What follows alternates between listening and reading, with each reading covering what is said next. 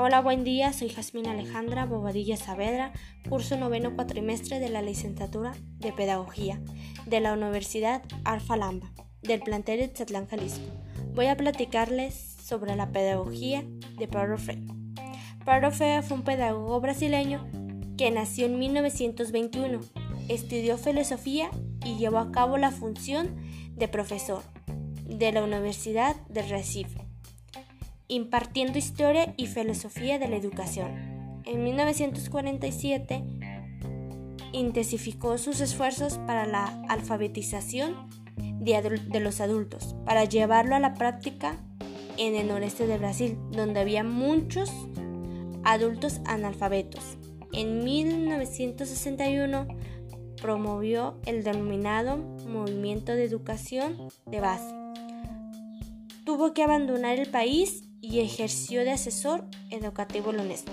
Una de las frases que más me gustó de Freire fue la educación no cambia el mundo, cambia las personas que van, que van a cambiar el mundo.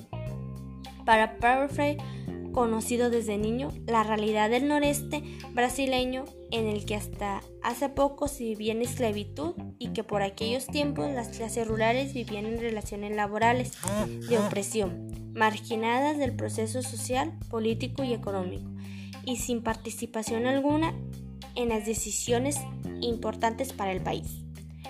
La pedagogía del oprimido como pedagogía humanista y liberada tendrá pues dos momentos distintos, aunque interrelacionados.